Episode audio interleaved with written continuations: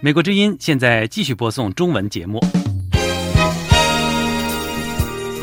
美国之音时事经纬。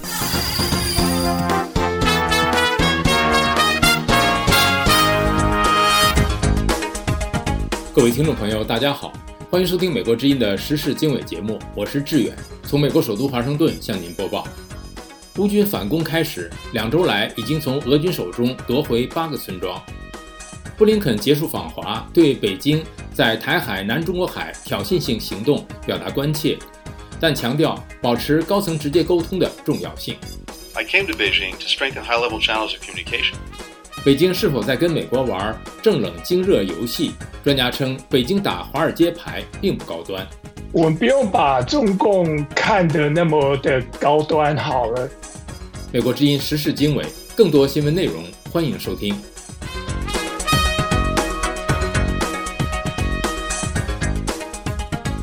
美国之音时事经纬，一组国际以及与中国相关的新闻。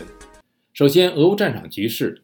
乌克兰政府星期一六月十九号表示，乌军对俄军展开反攻两个星期以来，已经从俄军手中夺回八个村庄，而且这些村庄都地处直接通向亚速海海岸的关键通道上，因此也是前线俄军布防相对严密的地段。路透社引述乌克兰国防部副部长汉娜·马里亚尔的话说，乌克兰部队在过去两个星期中不仅收复了皮亚季哈特基村庄。而且突破俄军防线纵深达七公里，解放领土约一百一十三平方公里。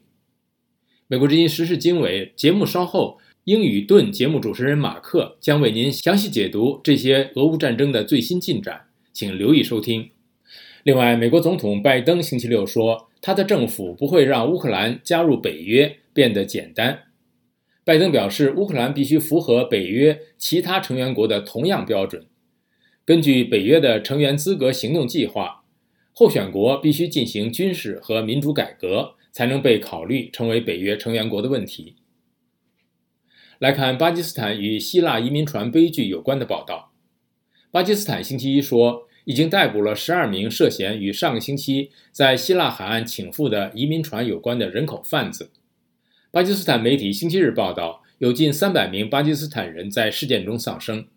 巴基斯坦总理谢巴兹·谢里夫宣布，星期一为全国哀悼日，以纪念在悲剧中丧生的巴基斯坦人。数以千计的年轻巴基斯坦人在欧洲寻求更好的生活，他们付费给人口贩子，穿越地中海，但往往以悲剧告终。台湾总统大选，柯文哲民调冲上第一。台湾 TVBS 民调中心周日六月十八号公布二零二四总统大选最新民调，民众党主席柯文哲以百分之三十三的支持度，一举超越民进党、国民党两大党的候选人。台湾总统大选将于明年一月十三号登场。TVBS 民调显示，柯文哲的支持度相较上个月增加一成，达到百分之三十三。民进党推派的副总统赖清德支持度为百分之三十，居次；国民党推派的新北市长侯友谊大幅下滑，支持度仅剩百分之二十三，屈居第三。继续关注台湾，台湾外交部长吴钊燮上周访问欧洲时表示，欧洲国家如果希望台湾继续投资半导体生产，就应该加强与台湾的关系。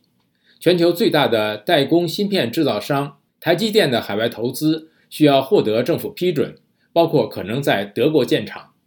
吴钊燮表示，政府并未对台积电的投资设置条件，项目能否盈利将由公司决定。中国政府可能的刺激经济政策出台前，人民币汇率再次走软。由于投资者焦急地等待中国政府刺激计划的更多细节，以及美国国务卿安东尼·布林肯访问北京后美中关系的任何发展。周一六月十九号，人民币对美元汇率下跌。中国经济的复苏步履蹒跚。中国国务院上周五召开会议，加强对中国经济复苏的政策支持力度，并誓言推出更多的政策支持。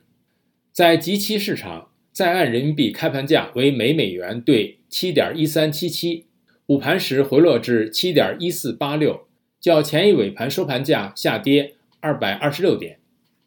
继续关注中国经济。由于商家疫情之后大幅降价，中国消费者在中国首个大型网上购物节上抢购了价值数十亿美元的商品。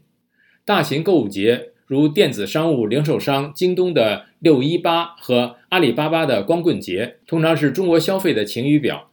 中国电子商务平台通常通过向消费者提供折扣和奖励来参与其中。分析人士表示，尽管京东、天猫、淘宝和拼多多等平台提供了数十亿元的补贴，但随着中国走出疫情，今年的消费依然疲软。下面关注香港黎智英案。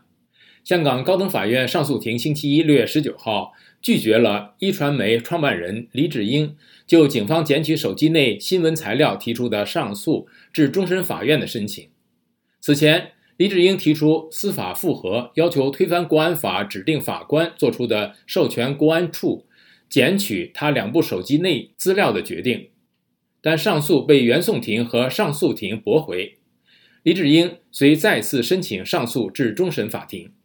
路透社报道说，黎志英的律师争辩说，尽管警方已经检取手机的内容，但涉及问题事关重大公众利益，黎志英仍可向中院上诉委员会申诉上诉。现年七十五岁、一向坚定支持香港民主的黎志英，在港版国安法下被控串谋勾结外国势力。美国之音时事经纬，了解更多新闻内容，请登录 voa chinese 点 com。接下来带您关注。布林肯结束访华，对北京在台海、南中国海挑衅性行动表达关切，但强调保持高层直接沟通的重要性。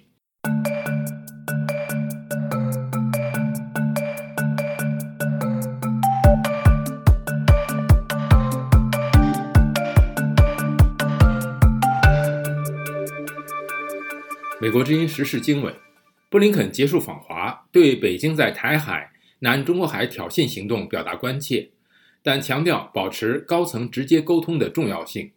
美国之音松仁发自华盛顿的报道：美国国务卿布林肯星期一六月十九号在北京表示，他在为期两天的访华期间，与多位中方官员进行了坦率、实质性和建设性的对话，并一再强调两国高层官员保持直接沟通。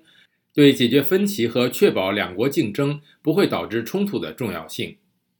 布林肯星期天抵达北京，并立即与包括中国国家主席习近平、中共中央政治局委员、中央外事办主任王毅以及中国国务委员兼外长秦刚在内的多位高层官员举行了为期两天的会晤。布林肯在离开北京前举行的记者会上表示，他此次前往北京主要与中方讨论。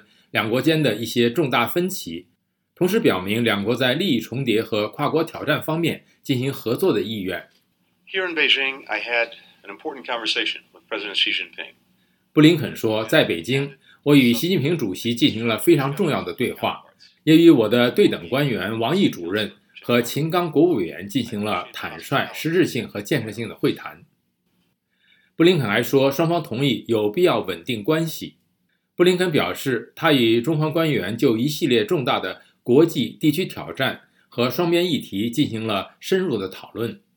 I raised U.S. concerns shared by a growing number of countries. 布林肯说：“我就我们及其他国家对中华人民共和国在台海以及南中国海的挑衅性行动表达了关切。”在台湾问题上，布林肯重申美国基于《台湾关系法》、美中三个联合公报。以及对台六项保证之上的一中政策没有变化。We do not support Taiwan independence. We remain opposed to any unilateral changes to the status quo by either side. 布林肯说：“美国不支持台独，美国反对任何一方单方面改变台海现状的企图。”布林肯强调，美国鼓励两岸就和平解决分歧进行对话。布林肯说：“我们信守《台湾关系法》规定的义务。”包括确保台湾拥有足够用于自卫的武器。谈及俄乌战争时，布林肯表示，美国欢迎中国以及其他国家为公平并基于联合国宪章的基础解决俄乌冲突发挥建设性作用。布林肯还呼吁北京以其特殊的条件鼓励和影响朝鲜以负责任的态度行事，并就朝鲜半岛去核化重启对话。布林肯在北京举行的记者会上谈及美中双边问题时表示，美国及其盟友都认为有必要在与中国的经贸关系中去风险，而去风险与脱钩存在重大的不同。美中去年的贸易额高达七千亿美元，两国之间的密切交往符合双方的共同利益。他强调，去风险只是为了保护美国的关键技术。他同时对美国企业在中国受到的不公正待遇。向中方官员表达了关切。在人权问题上，布林肯表示，美国与世界很多国家严重关切中国侵犯人权，而中方的侵权行为涉及新疆、西藏和香港等地。他同时提出，美国公民在中国被不公正拘押的问题。There is no higher priority for me than the safety and well-being of U.S. citizens overseas. 布林肯说，没有什么比确保美国公民在海外的人身安全。更重要的任务，布林肯指出，美中在气候变化、粮食安全、禁毒等领域可以进行有效的合作。美中双方同意设立一个工作小组，讨论解决芬太尼等制毒化学品输美的问题。布林肯还表示，美中双方同意加强包括留学生、学者在内的人文交流，增加美中之间的直航航班。他还表示，欢迎中方官员访美。布林肯指出，美中关系是对全球影响最大的关系之一。但是，纵观美国历史，美国经常通过外交努力解决复杂的国与国之间的关系问题。美国之音时事经纬，了解更多新闻内容，请登录 voa chinese 点 com。接下来带您关注：北京是否在跟美国玩正冷经热游戏？专家称，北京打华尔街牌并不高端。美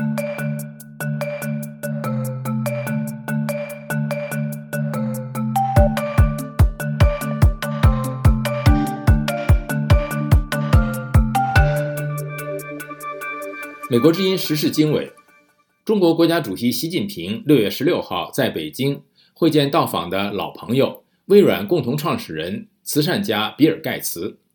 习近平告诉盖茨：“你是我今年见到的第一位美国朋友。”此前，中共二号人物李强总理会见了苹果公司、蒂姆·库克等一批外国首席执行官。中共第六号人物、副总理丁薛祥会见了特斯拉创始人、世界首富马斯克。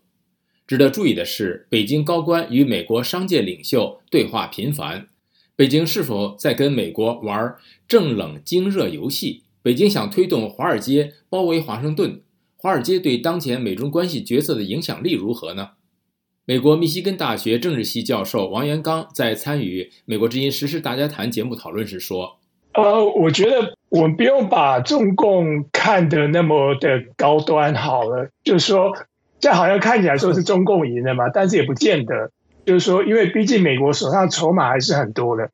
就是说，这个呃，毕竟这些美国的官员或者说这些呃商界到中国来，毕竟周末的宣传都要把它好像说这种万邦来朝的一种一一种状态，但实际上并不是，它是这些外国人来中国，它主要是以从自己的利益或是从自己的商业利益出发。那刚宋教授讲到说，这这三位盖茨啊，然后库克跟马斯克，这都是既得利益者。的确，这些都是既得利益者。但是我们要注意的，就是说美国商界上对中国的态度也已经有一百八十度的大转变。就是说，早期九零年代的时候，美国的商界一直都主张要跟中国接触交往，主张要给中国最惠国待遇，加入 WTO。然后他们也也也后来施压。给这个克林顿政府，让克林顿政府把人权与经贸的议题分开。但是目前的这种大环境已经在改变了，就是说，美国的商界它在中国的投资，事实上已经不像以前这个投资报酬率那么高了，很多。很多这个中国的企业已经都都超过美国，甚至从美国的企业的一些学偷学到很多的尖端技术，那甚至说一些中国在很多一种一些尖端技术上，甚至已经比美国又更好了。所以，像美国有些商界，事实上他也已经在赔钱了。所以，他们在美中关系的影响力，事实上跟九零年代已经大不如前了。就是说。就说对他们还是有影响力，但是说他们到底能够对美国政府影响，对美国这个中国政策的影响，事实上，我觉得跟九零代已经没有那么大了，因为主要是美国的两党已经有非常强的共识，就是说对中国要采取一个一个强硬的立场。那美国民间。我们看美国各国的民调也是，美国的人民也对中国采取一种比较警惕的一个态度了。所以说，现在大环境的改变之下，这些商界到底能够对美国的政界有多少影响力？我是觉得我们不需要呃过度这个夸张这个商界在美中关系的一个影响力。以上是密西根大学政治系教授王元刚参与《时事大家谈》节目讨论。美国之音时事大家谈节目围绕重大事件、热点问题、区域冲突以及中国内政外交的重要方面，邀请专家和听众观众进行现场对话和讨论，利用这个平台自由交换看法、探索事实。美国之音时事经纬，了解更多新闻内容，请登录 voa chinese 点 com。接下来带您关注美国之音军事栏目“英语盾”，乌克兰在乌东乌南猛攻。美国继续援乌装甲车补充战损，乌军主力部队开始行动了吗？二零二二年十一月底，中国大陆的很多年轻人走上了街头，和平且勇敢地表达出自己对于新冠防疫政策的想法和主张。白纸运动就这样发生了。集会现场发生了些什么？我是被很多警察那样架着，然后拖到一小巷子里面，就一个人甚至勒着我脖子，勒得巨紧。就没有办法呼吸那种，我说太紧，我无法呼吸，他就打我的头，开始拳打脚踢了。走上街头的年轻人在思考什么？当我频频的回头，我看着还在那里集会的人群，我在想，我们做完了这件事情会导致什么后果吗？我对未来会发生的事情非常担心。被拘捕的年轻人后来经历了些什么？我总是感觉他们在想给我加一个罪名，什么分裂国家、颠覆国家政权这种。他们一直在问你跟境外的关系什么，把我往那边去带。欢迎收听美国之音出品的播客节目《宇阳电话》，我是吴阳。美国之音时事经纬，在本期英语盾节目中，主持人马克将向您详细介绍乌克兰本周大反攻的最新动态，并分析乌克兰主力部队是否已经展开行动。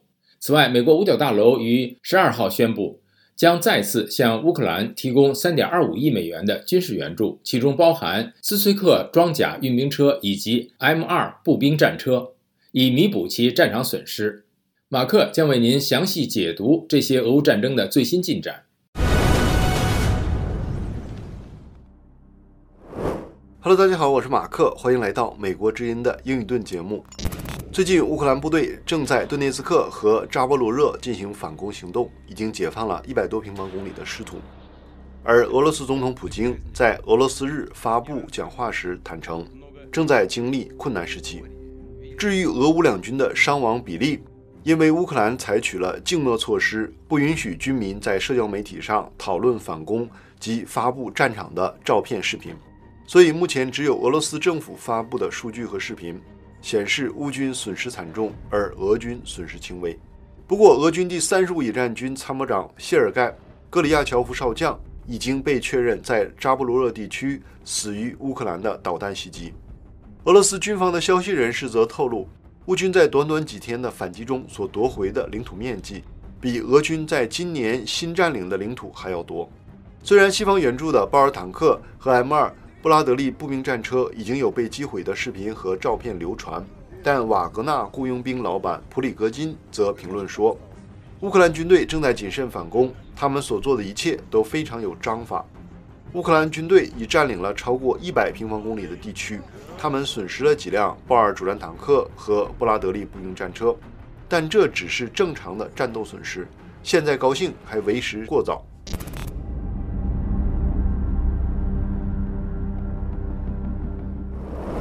六月四号开始，乌军在乌克兰南部战线发动了较大规模的南下攻势，分别是西线由奥里西夫往南，目标是交通枢纽托克马克；中央则由大诺沃希尔卡往南，意图切断附近的俄军突出部；东线是由胡里达尔往南，目标则是马里乌波尔。在扎波罗热西线，俄军重点设防的交通枢纽托克马克位于梅里托波尔以北六十多公里。乌军第四十七旅正在与俄军精锐的第五十八集团军格鲁乌二十二旅展开激战，并成功攻克了一座阵地。一旦乌军控制了托克马克，就可以南下夺取梅里托波尔，将乌克兰南部的俄军拦腰截断。在扎波罗热中线，虽然乌军的装甲部队损失不小，包含豹二坦克、M2A2 步兵战车都有不少被确认击毁，但是乌军还是大有斩获的，夺占了俄军突出部的几个村庄。俄军第一百二十七摩步旅对马卡里夫卡的反击以失败告终，撤退到南郊。第幺二七摩步旅所在的第五集团军是俄军的主要预备队，此前部署在别尔江斯克。这支部队训练和装备都比较差，士气更是低迷，相当多的人不战而降。为了阻止中线乌军的攻势，俄军再次炸坝，炸毁了莫克里亚利河上游一座较小的水坝。导致下游两岸洪水泛滥，用来阻碍乌军的进攻。因为莫克里亚利河是乌军迄今反攻取得进展最多的路线，乌军沿着河两岸从大诺沃希尔卡往南推进，沿途解放了众多的村庄。乌军在东线也有斩获，目前正在逼近马里乌波尔北部最后一个重要的屏障——新塔罗姆尼利夫卡。新塔罗姆尼利夫卡是乌克兰的一座工业城市。位于顿涅茨克州和马里乌波尔中间地带。如果新塔罗姆尼利夫卡被攻陷，那么它西面的俄罗斯军队将被迫撤离，否则会面临被包围全歼的风险。而东南方的马里乌波尔将再无险可守。乌军目前只出动了豹二坦克和 M2 布拉德利步兵战车，而英国提供的挑战者二坦克，德国提供的黄鼠狼步兵战车。波兰提供的 PT 九一主战坦克都还没有被发现，这意味着乌克兰还有更多部队没有参战。配备西方装备的部队俗称北约旅，乌克兰的北约旅共有九个，但目前好像只投入了两个，真正的主力部队还没有进场，现在可能只是前菜。乌军应该还有更大范围的进攻行动，很可能是在确定俄军防线的薄弱之处，然后才会投入主力，开始真正的反攻。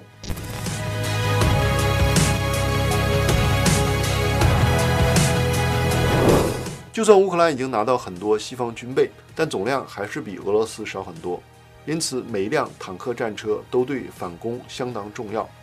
为了支援乌克兰的反攻，补充战损的战车，美国五角大楼十二号宣布向乌克兰再提供新的三点二五亿美元军事援助，包括斯崔克装甲运兵车和 M 二步兵战车，还包括国家先进地对空导弹系统 NASAMS 和海马斯火箭炮的弹药。美国九号刚刚宣布了一项二十一亿美元军援计划，包括英式防空系统和导弹、一百零五毫米和二百零三毫米炮弹、美洲狮无人机系统、激光制导火箭系统弹药以及训练和维修支持。现在乌克兰部队承认，地雷和自杀无人机是让人头痛的问题。地雷是所有防御阵地的标准配备，俄乌双方在这场战争中都已经大量使用过，在扎波罗热的布雷范围可能更大。能够减缓乌军的进攻，并搭配火炮和步兵进行打击。被俄军击毁的豹二坦克和 M2 布雷德利战车，就是进入雷区后动弹不得，被反坦克武器击中的。荷兰开源情报网站 Oryx 说，乌军近期在反攻中损失了十六辆布雷德利战车，等于美国援乌战车中已折损百分之十五。不过，也有分析认为，这些战损都在反攻的评估之内。俄军缺乏精确制导的导弹和炸弹，自杀无人机成了最好的替代品。即使自己造不了，也可以从伊朗大量进口。这些自杀无人机虽然容易被拦截和击落，但发现它们却不是件容易的事情。他们对防空系统、榴弹炮、装甲车和坦克都构成了威胁。前几天还传出了德国的 IRST 防空系统的雷达车被俄军无人机击中的视频。总体来看，乌克兰目前的反攻行动还算顺利。虽然在扎波罗热的攻势猛烈，但因为乌军主力还没有投入作战，现在还不能确定这里就是乌军主攻的方向。我想，乌军肯定有好几套方案，根据俄军的防御和调动情况，才能最终确定主要的突破方向。目前的激战地点也可能都是佯攻，目的就是为了掩盖真实的攻击方向。为了再创2022年哈尔科夫反攻中的声东击西效果，或者根据情况，这里也可能真的变成了主攻方向。好了，今天就聊到这里，感谢您的收看，请继续关注《美国之音》的英语盾节目，我们下期再见。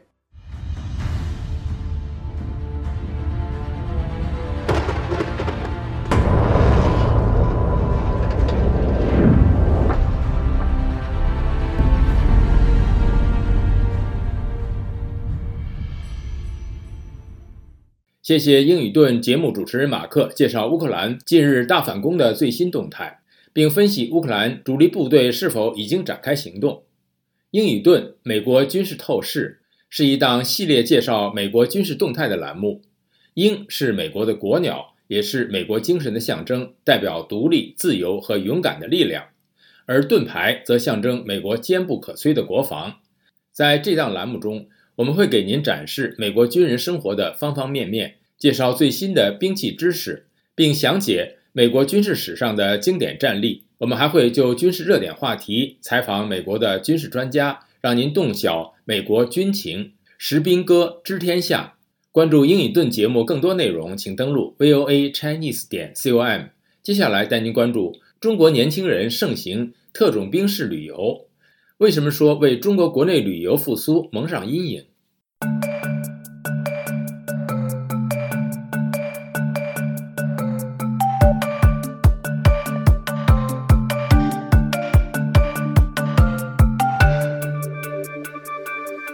美国之音时事经纬：特种兵式旅游成为中国的一种新趋势，却成为家庭消费潜在疲软的征兆。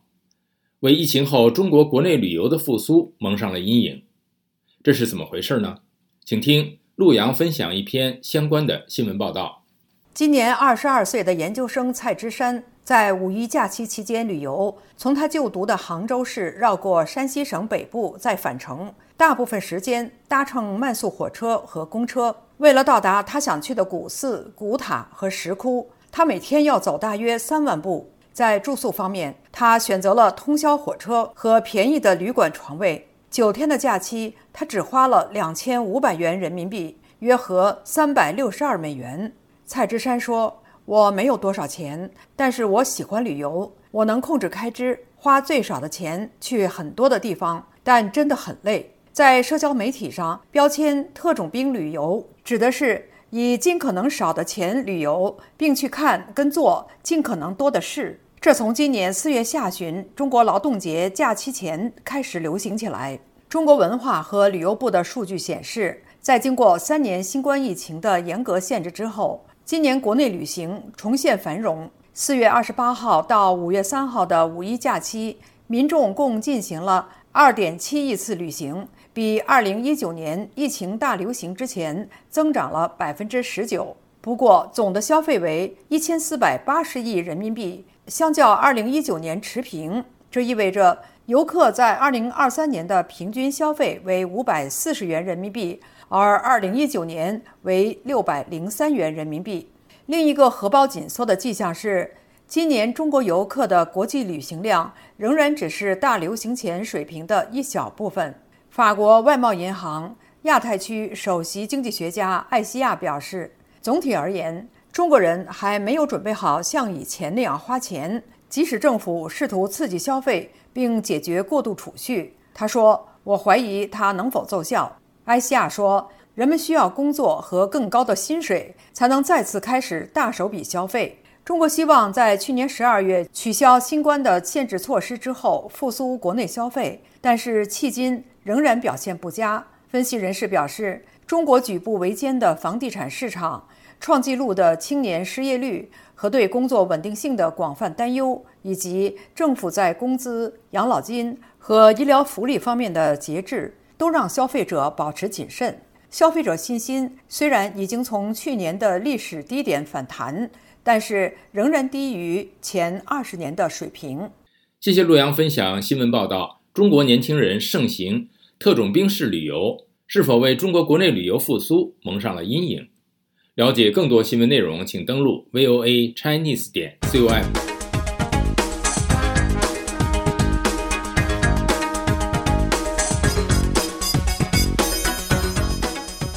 各位听众朋友，今天的时事经纬节目就播送到这里，谢谢您的收听。这次节目的编辑是晨曦，我是志远，我们下次节目再会。